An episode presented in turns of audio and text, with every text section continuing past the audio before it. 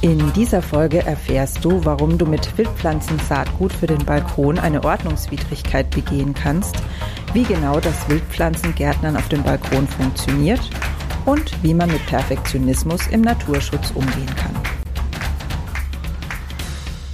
Grüner geht immer.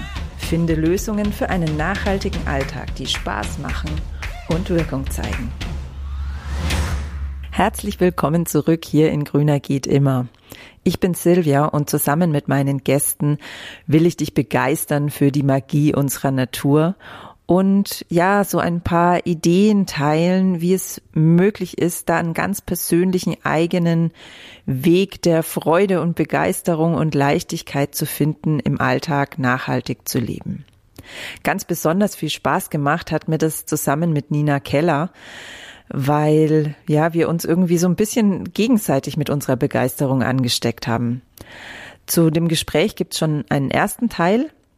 Ähm, den findest du natürlich auch, wenn du dich einfach zurückklickst in den Podcast.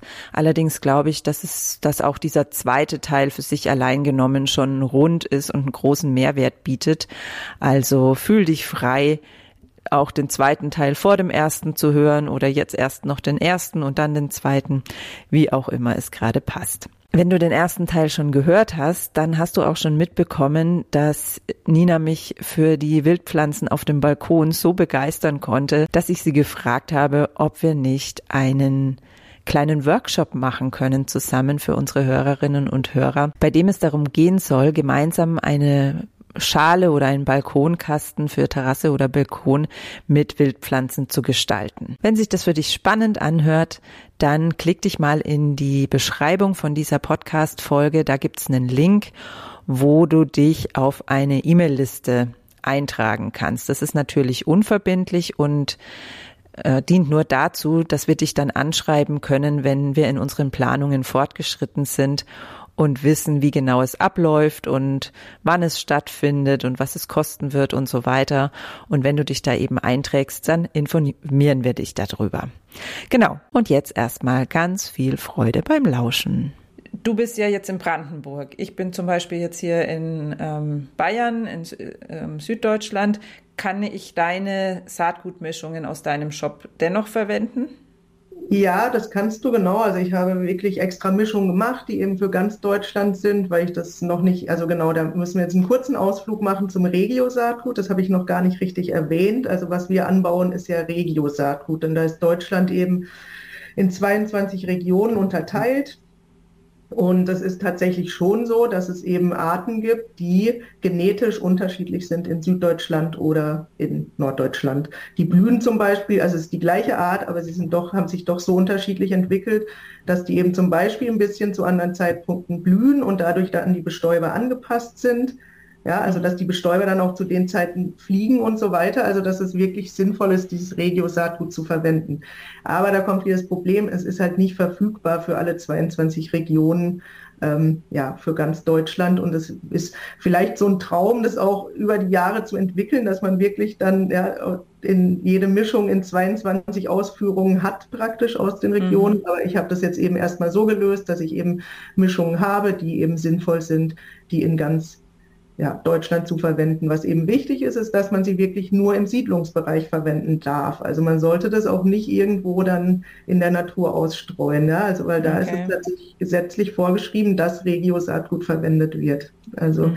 aber für Balkon und Garten natürlich ist es also aus meiner Perspektive hundertmal sinnvoller, da eben dieses einheimische Wildpflanzensaatgut zu nehmen, auch wenn es nicht regional ist, als exotische Mischung. Also damit ist auf jeden Fall mehr von den einheimischen Insekten geholfen.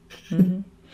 Okay, also dann haben wir das schon mal geklärt. Das heißt also, wenn jetzt jemand noch irgendwo einen Balkonkasten rumstehen hat, was braucht er dann außer deinem Saatgut noch? Also ich, ich habe gestern mal geguckt, du hast ja eine Blühmischung und eine eher für den Schatten, ne? Genau, genau. Eine Die das heißt, ist eben für schattige Balkone. Gibt es ja nicht so viele, aber wenn, dann kann man da auch Wildpflanzen ansehen. Mhm. Und genau, also man braucht eben dieses Saatgut und dann kann man tatsächlich, ich habe schon, habe eben Experimente gemacht mit ganz normaler Blumenerde, funktioniert auf jeden Fall. Mhm. Was eben auf jeden Fall wichtig ist, ist eine gute Drainage, also dass das Wasser ablaufen kann. Das ist tatsächlich, die sind ja sehr, sehr pflegeleicht, die Wildblumen. Also deswegen mhm. macht es wirklich auch Spaß, das auszuprobieren. Aber das Einzige, was sie dann wirklich so übel nehmen, ist eben die Staunässe. Also das mögen sie nicht, wenn sie da mit ihren Wurzeln die ganze Zeit im Wasser stehen. Und deswegen ist es wichtig, dass es gut ablaufen kann. Das heißt, da müssen Löcher im Topf sein und dann am besten eben Tonscherben drüberlegen oder sogar unten eine kleine Schicht irgendwie Blähton oder mhm. ja, irgendwas reinstreuen.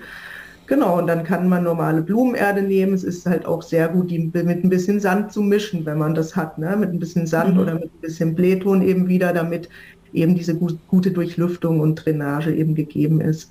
Ja, und dann aussehen, einfach nur oben drauf, andrücken, feucht halten und dann geht's los. ja. Okay. Wenn ich jetzt dann so im März zum Beispiel das ähm, aussehe, was ist so deine Erfahrung? Wie oft sollte man dann da die Oberfläche anfeuchten? Also weil ich habe immer bei diesen Lichtkeimern auch, da habe ich immer total Stress, auch bei Salaten oder sowas, weil ich mit, weil die oberste Schicht, die trocknet ja so schnell aus. Also ich löse es dann bei Salaten immer damit, dass ich es eben mit einer Glasscheibe oben abdecke oder mit einer mit einer Folie oder sowas. Wie ist, wie empfindlich sind da die Wildpflanzensamen? Ja, also es sollte auch nicht ganz austrocknen tatsächlich. Und ich finde eben auch die beste Lösung, ich lege eben so ein Vlies dann drüber, ja, damit das, mhm. aber dann ist es nach, ja, gut, Salat keimt wahrscheinlich noch schneller, aber da kommen dann auch die ersten, wenn es eben schön warm ist, schon die Temperatur, kommen ja die ersten Pflanzen dann auch nach, sage ich mal so, naja, ist wirklich sehr unterschiedlich. Es kommt auf die Temperaturen. Aber mhm. ich sag mal, nach einer Woche oder so sieht man mhm. dann ja schon was und dann werden sie halt auch immer unempfindlicher, natürlich, je größer sie werden. Aber so ganz am Anfang, also ganz austrocknen darf es nicht. Ja. okay. Und dann ähm, fangen die an zu keimen, dann braucht es ein bisschen weniger Feuchte. Und dann, was gibt es dann da noch so zu tun bei so einem Kasten? Also was, was erwartet mich und was habe ich zu tun? Ähm, also tatsächlich wirklich sehr wenig. Eben dann abwarten und gucken, wie es wächst und dann irgendwann blüht Ja, dann kann man mhm. eben, wenn man möchte ähm, und die Zeit hat, kann man natürlich die verblühten Blütenstände abknipsen. Dann kommen mehr Blüten nach. Das machen die Wildblumen genauso wie andere Blumen, weil sie eben Samen produzieren wollen. Ne? Das ist ja ihr mhm. großes Anliegen, dass sie ihre Nachkommen verbreiten. Und wenn man sie eben daran hindert, dadurch, dass man die Blüten eben immer abnimmt, dann machen sie eben mehr neue Blüten. Sollte man dann aber auch irgendwann sein lassen, ab so Hochsommer, damit sich eben Samen ausbilden können, weil die eben so ein wichtiges Futter dann sind für die ähm, Wildvögel. Also das ist wirklich mhm. auch schön zu beobachten. Da kommen dann Meisen oder auch eben Distelfink, die kommen dann tatsächlich vorbei und knabbern sich da die Samen raus. Also die entdecken die Genau, und dann, also was ist noch wichtig? Na, Düngen erstmal, also auf gar keinen Fall. Die kommen eher mit wenig Nährstoffen zurecht. Mhm. Und wenn man jetzt eine normale Blumenerde verwendet, da ist ja schon relativ viel Dünger drin. Also da muss man dann vielleicht, ja, halt, das merkt man dann schon, wenn die nicht mehr richtig wachsen. Nach zwei Jahren oder so kann man da dann ein bisschen vielleicht mal frische Erde wieder oben drauf. Das sagt ja dann meistens eh ein bisschen ab, ein bisschen frische Erde oben drauf streuen. Oder mhm. ich nehme manchmal so diesen ganzen klops raus aus dem Topf und mach unten drunter oder drumherum noch mal ein bisschen Erde, weil das ja meistens eben so zusammensackt. Mhm. Ja, was ist da noch zu beachten? Also es ist wirklich, es ist, ein, es ist sehr einfach. Also so die erstmal ausprobieren, ein Topf ist wirklich einfach. Wenn man dann natürlich so spezieller möchte und dass das zum Beispiel in Farben ist, dann muss man natürlich auch gucken, dass man da falsche, die sich da ansiedeln, vielleicht auch rauszupft und so. Ein bisschen Unkraut jäten im Topf. Ne? Das kann natürlich auch so passieren, wenn der über Jahre mhm. steht, dann fliegt da mal ein Löwenzahn rein oder so, wenn man den nicht möchte. Ja, wenn der einem zu gewöhnlich ist, dann muss man den auch rauszupfen. ja, sowas dann. Ja, mhm. wobei das sind dann so die Sachen, die mit der Zeit ja von ganz selber kommen. Also ich habe selber erst seit fünf Jahren einen Garten und ich merke, dass ich jetzt einfach schon so viele Pflänzchen wirklich bei den ersten Keimblättern erkennen kann, wo ich vor fünf Jahren noch davor stand und dachte mir, wie soll ich das jemals äh, unterscheiden können, von welcher Pflanze das jetzt kommt, ob die da wachsen soll oder ob ich die jetzt da gerade nicht haben will. Und das ist genau das, warum ich auch diese Idee mit dem Blumenkasten so wunderbar finde, weil es ja auch so eine schöne Beobachtungsfläche ist. Also selbst wenn wir einen Garten zur Verfügung haben, sowas mal in einem abgeschlossenen Areal zu haben und dann da zu beobachten und die Pflanzen einfach über den Jahresverlauf kennenzulernen, stelle ich mir so faszinierend vor, dass ich auch schon die Blumenkästen bereitgestellt habe. Ah, schön, da freue ich mich. Ja, das ist wirklich, also das hat wirklich Vorteile. Ich habe ja auch einen großen Garten inzwischen, aber ich habe auch meine ähm, Blumenkästen immer noch, weil es wirklich, ja genau, ganz toll ist, weil man eben ähm, ja, irgendwie auch, es ist eben auch einfacher, das dann so zu halten, wie man es möchte, eben jetzt mit mhm. bestimmten Farben oder so, viel einfacher als im Beete, wo immer von überall was reinwächst und reinfliegt und so, ne? Also das ist das eine. Und dann ist es eben dieses, dass man sich wirklich auch auf Augenhöhe stellen kann mhm. und eben deswegen auch kleine Pflänzchen, die sonst auch untergehen oder so, wenn, wenn die irgendwo auf dem Boden wachsen. Aber wenn man das eben so auf Augenhöhe hat, dann kann man das alles ganz toll beobachten, eben auch die Insekten, die vorbeikommen. Und ja, das ja. ist echt schön in, mit den Balkonkästen und den Pflanzkübeln. Ja. Ja, also ich habe tatsächlich vor, glaube zwei oder drei Jahren sind es jetzt schon so eine ähm, auch mit Regio-Saatgut eine kleine Ecke, eine ähm, Wiese anpflanzen wollen. Das hat auch im ersten Jahr tatsächlich ganz gut funktioniert, weil da waren auch extra Pflanzen drin, die eben im ersten Jahr schon geblüht haben und ähm, Im zweiten Jahr kam auch noch ein bisschen was und jetzt mittlerweile ist es einfach wieder nur Wiese. Also obwohl ich natürlich das Gras abgestochen habe und auch nicht umgedreht wieder hingelegt, wie ich sonst bei Gemüsebeeten mache, sondern wirklich weggeschafft habe und abgemagert habe und alles, also wie man es so machen soll und dann festgeklopft und was weiß ich. Nur dann fällt natürlich Laub rein und ich habe versucht, es dann wegzumachen. Nur wahrscheinlich habe ich dann damit irgendwelche kleinen Pflänzchen wieder ausgerissen und mittlerweile, also ich bin gespannt, wie es jetzt dieses Jahr dann im Frühjahr aussehen wird. Jetzt im Moment sieht es für mich eher so aus, als wäre da wieder das ganz normale Gras. ja, es ist wirklich, also ist tatsächlich so. Mit den Balkonkästen hat man viel schneller einfach Erfolg mit den ja. Ja, also mit im Garten ist es tatsächlich ein bisschen eine kompliziertere Angelegenheit. Es kann ganz einfach sein, aber es kommt wirklich darauf an, wie eben der Boden ist, was dafür Unkräuter lauern. Ja, das gibt es ja auch dann im Garten, dass da eben so große Unkrautdepots, also Samen sind, dass wenn man das eben umgräbt, dann kommt es in Massen plötzlich. Ja? Eine Pflanze, mhm. die vorher gar nicht da war, die kann einfach, die können da echt ein paar Jahre ausharren. Und genau, das ist nicht so leicht. Also was mir jetzt dazu einfällt, ist halt, dass die Pflege wirklich von diesen Wildblumenwiesen dann so wichtig ist, ne? dass man das immer mäht zur richtigen Zeit. Mhm. Also das ist das, wenn es immer mehr Gras wird, eigentlich, ja, kann, kann das ein Grund sein, dass man eben das wirklich mäht und abräumt halt. Ja. Mhm. Und zwar, wenn es blüht, das ist ja so komisch. Also man mäht halt wirklich in der Blüte und das ist, fällt einem nicht so leicht als Gärtner. Ne? Wobei dann, dann können die sich ja nicht aussamen, weil ich habe jetzt immer gelesen, man soll sie erst verblühen lassen, damit sich die Wildpflanzen wieder aussamen und dann mähen. Die machen dann eine zweite Blüte. Also das ist jetzt so, okay. ist so der Standard. Ja, das kommt immer ein bisschen auf den Standort an. Wie gesagt, es ist nicht so ganz mhm. einfach, aber der Standard ist, dass man wirklich zur Margaritenblüte mäht. Das ist relativ früh im Jahr, im Juni, sowas, sage ich mhm. mal. Ja, oder zur Hauptblüte der Gräser kann man auch sagen, wenn die Gräser so richtig am Blühen sind dann mäht man und dann wachsen die nach. Und wenn man halt eine große, größere Fläche hat, jetzt nicht nur ein oder fünf Quadratmeter, dann mhm. mäht man am besten in Etappen. Das ist halt richtig gut. Dann sehen sich die einen aus und die anderen. Also dann ja, mäht man halt mhm. nicht alle zur gleichen Zeit ab. Ja, das okay. ist dann ganz gut. Wenn wir jetzt schon so im Detail sind, ich, ähm, mich hat noch eine Frau auf Facebook gebeten, dich ähm, ein ganz konkretes Beispiel zu bitten, äh, zu fragen, nach einem ganz konkreten Beispiel. Das will ich jetzt auch hier tun, weil ich das einfach total schön finde, so ein wirklich konkretes Anwendungsbeispiel zu haben. Es geht jetzt ein bisschen über den Balkonkasten hinaus, weil die ähm, Dame, die mich da gefragt hat, die haben praktisch angrenzend an ihre Terrasse noch so ein kleines Wiesenstück, dreimal vier Meter, ähm, das mehr, also zur Terrasse fast dazugehört. Und da ist im Moment einfach so eine ganz normale Wiese, also Rasen kann man es wohl nicht mehr nennen, mit, mit Beiwuchs hat sie geschrieben.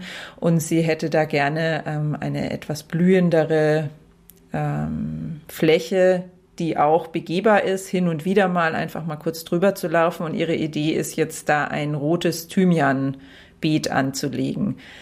Also erstmal die Frage, würde das funktionieren? Und die zweite Frage natürlich, bringt das auch was für die heimische Insektenwelt oder hast du da einen Tipp, durch was du das eher ersetzen würdest? Nee, also es ist eine sehr gute Idee auf jeden Fall. Thymian ist eine schöne einheimische Wildpflanze. Also es ist auch eine einheimische Wildpflanze. Ne? Okay.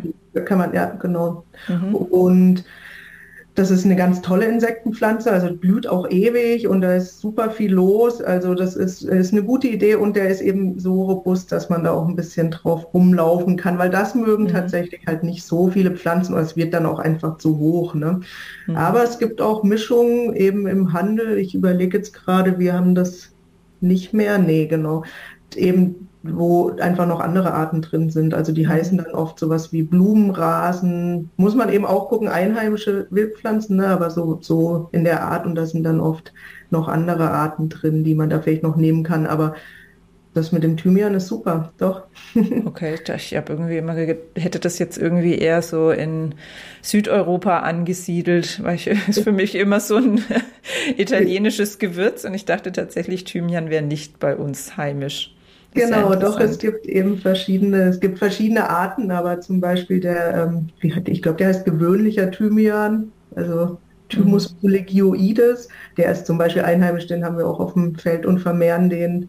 Mhm. Also, genau, da gibt's, muss und man vielleicht auch ein bisschen gucken, dann welche Arten man nimmt oder ein bisschen verschiedene wählen. Das ist natürlich, es gibt zum Beispiel auch Sandthymian, ist, nee, wie heißt der, Thymus precox, heißt wahrscheinlich sowas wie frühblühender Thymian oder so. Der blüht eben sehr früh im Jahr. Das ist zum Beispiel auch toll, dass man da wirklich dann schon auch die, ähm, ja, den Blühkalender sozusagen oder die, die, die, wie sagt man dazu, Tracht, Trachtfließband ähm, oder sowas. Also dass, mhm. da, dass da wirklich halt das ganze Jahr was zur Verfügung steht für die Insekten. Das mhm. ist natürlich, könnte man ein bisschen unterschiedliche Thymianarten wählen. Das ist, finde ich, eine gute Idee. Ja. Okay. Und wie würdest du jetzt ganz praktisch vorgehen bei so einer ja, Rasen-Wiesenfläche? Aussäen, Pflanzen, abstechen, umdrehen, also die Wiesenstücke umdrehen. Wie, wie kann man da am besten vorgehen? Genau, also am besten, wenn man das jetzt aussehen möchte, den Thymian. Ja, das ist natürlich einfach, weil da kriegt man halt relativ viele Pflanzen für kleines Geld.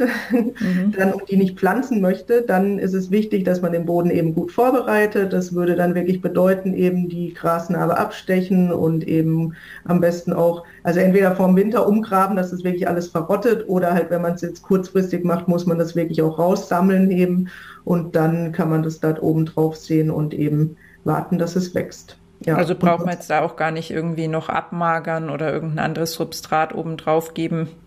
Also wenn es jetzt ein sehr fetter Boden ist oder ich meine, also das wird schon wahrscheinlich passen mit dem Thymian, denke ich jetzt mhm. mal, dass das die, ähm, genau, dass das jetzt schon so ungefähr richtig eingeschätzt ist. Also jetzt auf einem sehr feuchten Boden oder so kann man den natürlich nicht sehen. Der mag das schon eher trocken und wenn das, wenn das ein sehr lehmiger, fetter Boden ist, dann sollte man es wahrscheinlich wirklich abmagern mit Sand mhm. oder Schotter. Aber da bin ich tatsächlich nicht so Fan von. Also ich bin immer dafür, die richtigen Pflanzen auszusuchen, anstatt zu versuchen, den Standort zu verändern. Ne? Also mhm.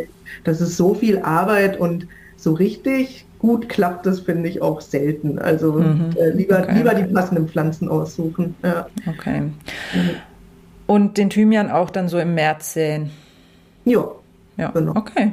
Na, ich denke, dann hat ähm, die Dame mit ihrem Thymianrasen oder Thymianbeet jetzt eine sehr gute Anleitung und vielleicht ähm, ist es auch eine gute Anregung für andere. Also ich bin gerade auch am Überlegen, ob ich zum Beispiel einige Gartenwege dann so gestalten will, mhm. dass ich, also gerade was mir auch gerade total gut gefällt, dass es eben verschiedene Thymianarten mit verschiedenen Blühzeiten gibt. Das ist natürlich perfekt. Ja, und dann ja. sieht es trotzdem eben sehr ordentlich und klar strukturiert aus und ist dennoch ein heimischer Wildpflanzengarten. Das finde ich immer das Schöne daran, dass es einfach möglich ist, das so zu kombinieren. Also ich zum Beispiel, ich denke jetzt schon immer wieder dran an, ich habe so eine Stelle, da wächst ganz viel Löwenzahn und zwischendrin wachsen rote Tulpen, Tulpen und die blühen dann gleichzeitig und es sieht einfach so traumhaft schön aus. Also ich glaube, da kann keiner mehr sagen, das ist irgendwie unordentliches Unkraut, wenn sich einfach solche Kombinationen dann ergeben. Das oder oder ja. Wilde Möhre und ähm, Malve oder sowas. Das sieht auch so schön aus zusammen.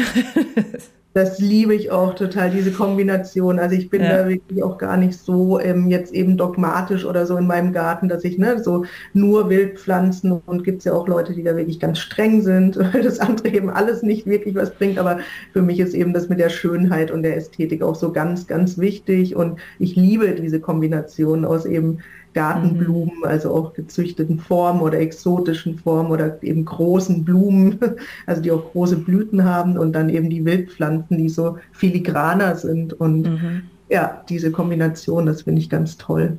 Ja.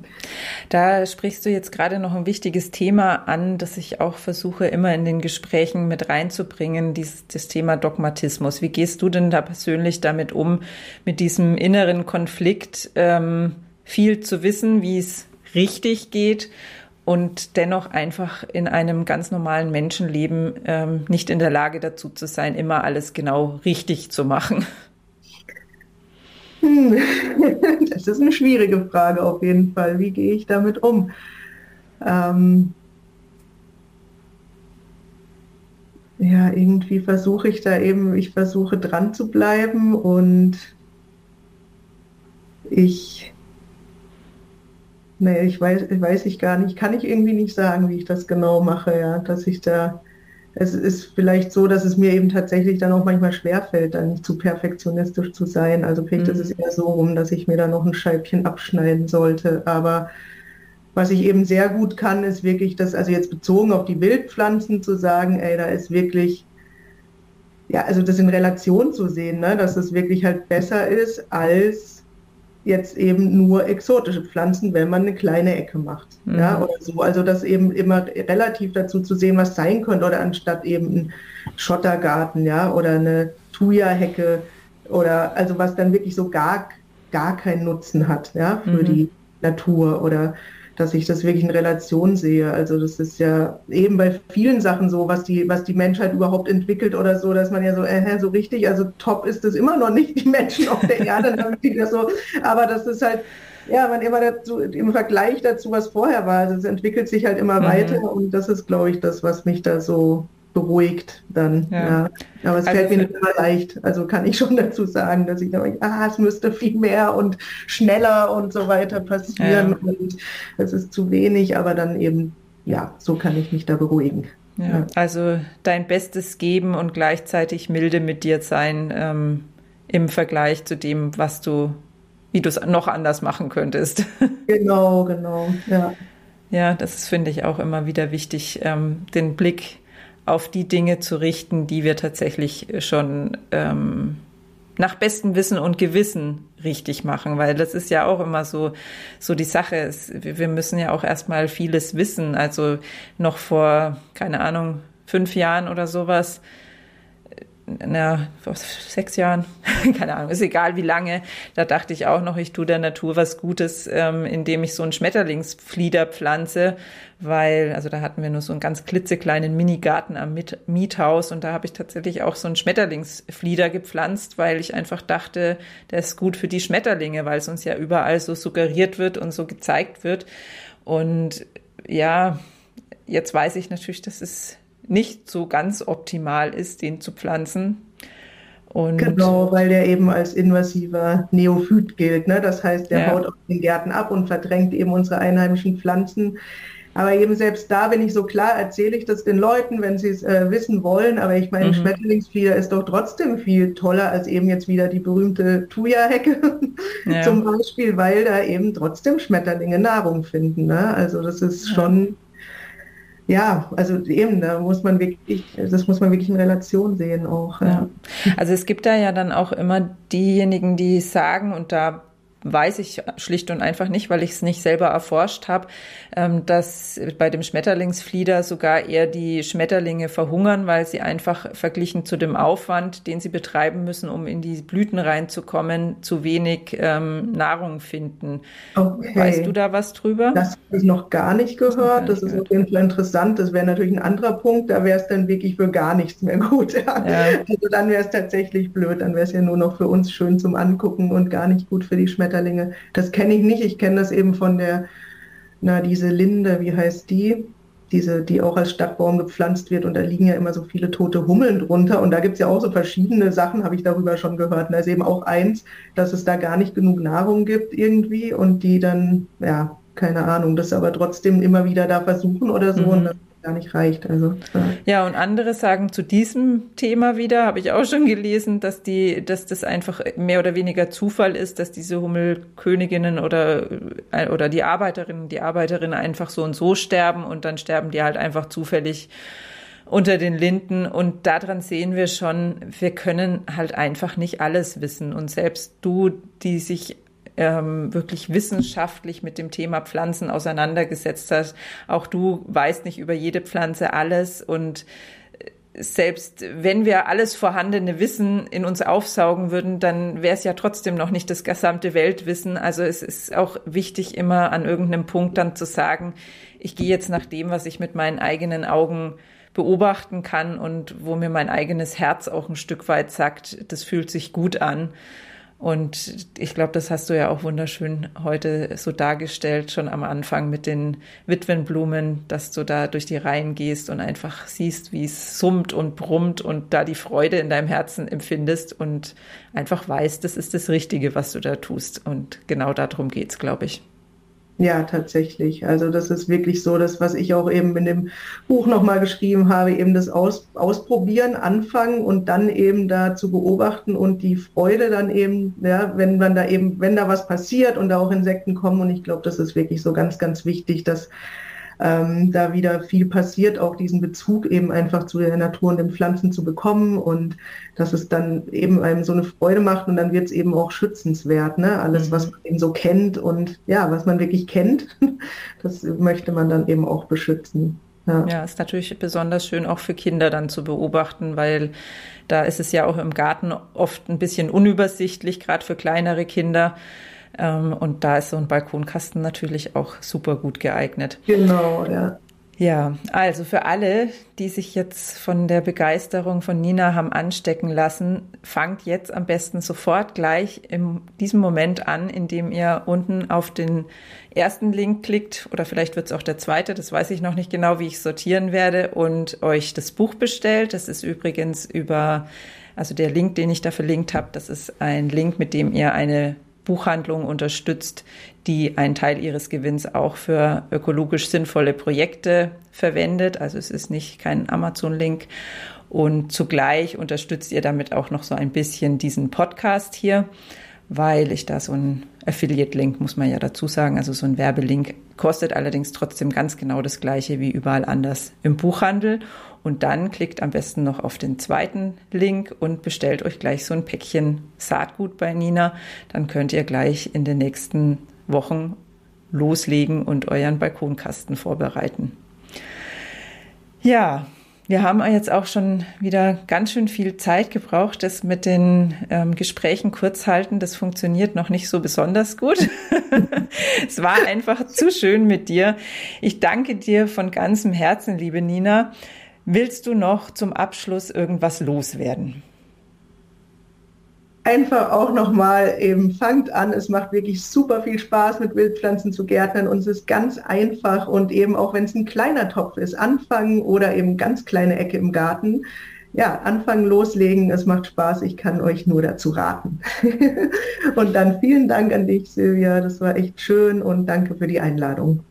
Ich hoffe, dich kribbelt es jetzt bereits in den Fingern, eine Schale oder einen Balkonkasten ähm, vielleicht in deinem Fundus zu finden oder dir irgendwoher zu besorgen und ihn mit Wildpflanzen zu besäen. Wenn es so ist und du jetzt schon jede Menge Fragen im Kopf hast dazu, wie genau das geht, wie das genau vor, vor allen Dingen für deinen Standort vielleicht geht. Vielleicht hast du ein besonders ähm, heißen, sonnigen Balkon oder einen schattigen Balkon und hast ganz spezielle Fragen dazu oder auch spezielle Vorlieben an Farbe oder was auch immer, dann könnte der Workshop, den ich mit Nina zusammen geplant habe, genau das Richtige für dich sein. Denn da werden wir von der grundlegenden Theorie über eine ganz konkrete Planung für den persönlichen Standort bis hin zur Umsetzung, also zur ganz konkreten Aussaat alles beleuchten und es wird natürlich ganz viel Raum für individuelle Fragen und Ninas Antworten darauf geben.